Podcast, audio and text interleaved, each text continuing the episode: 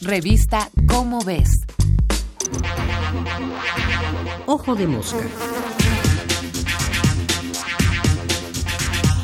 Desarrollo sostenible, no retroceso.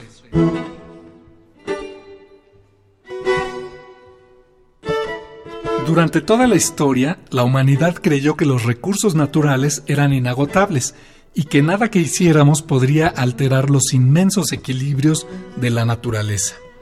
El siglo XX nos hizo despertar de esa ilusión. En los últimos tres siglos, la población mundial ha crecido de manera desbocada.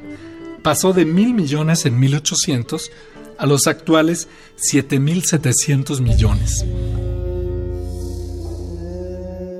Al mismo tiempo, desde la revolución industrial de fines del siglo XVIII, nos hemos inundado de máquinas que queman combustibles fósiles. Así, con sus fábricas, sus automóviles y su consumo acelerado de todo tipo de recursos naturales, junto con la producción desmesurada de materiales de desecho y gases de invernadero, como el dióxido de carbono, la humanidad comenzó a ser un factor decisivo en el equilibrio ambiental del planeta. Los demógrafos y otros científicos se dieron cuenta del riesgo y propusieron medidas para prevenirlo. Las campañas de control poblacional de la segunda mitad del siglo XX lograron que la velocidad de crecimiento de la población disminuyera, pero los cambios demográficos son lentos. Se calcula que la población mundial no comenzará a decrecer sino hasta el 2100.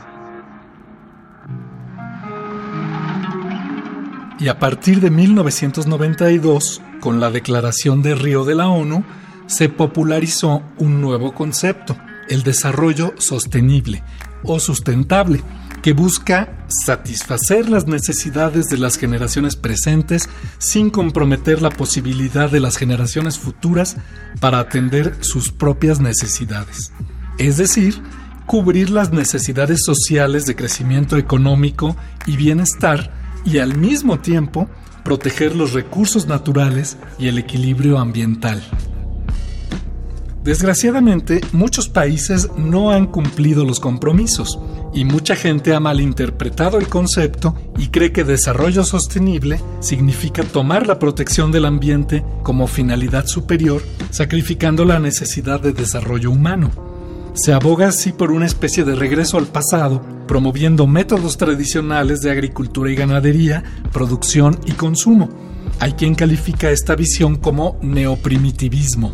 Y es que, si bien el desarrollo moderno ha provocado el daño ambiental que padecemos, también es cierto que los métodos actuales de producción son inmensamente más eficientes que los tradicionales.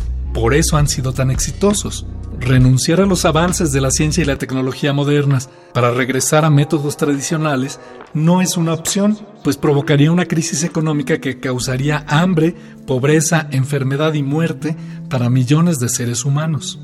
En vez de eso, habría que exigir a nuestros gobiernos que cumplan los compromisos internacionales para la protección del ambiente y que retomen el concepto original del desarrollo sostenible, una forma de vida que incluya la cultura ambiental y que sin sacrificar el progreso y el crecimiento, tenga siempre presente que debemos cuidar de los recursos naturales y el equilibrio planetario.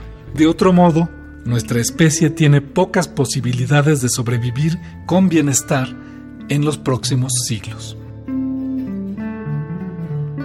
Este fue Martín Bonfil Olivera. Nos vemos el mes que entra en la revista Cómo ves con otro Ojo de Mosca.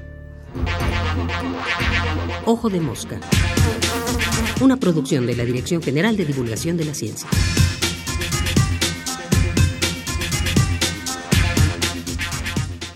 Revista Cómo ves.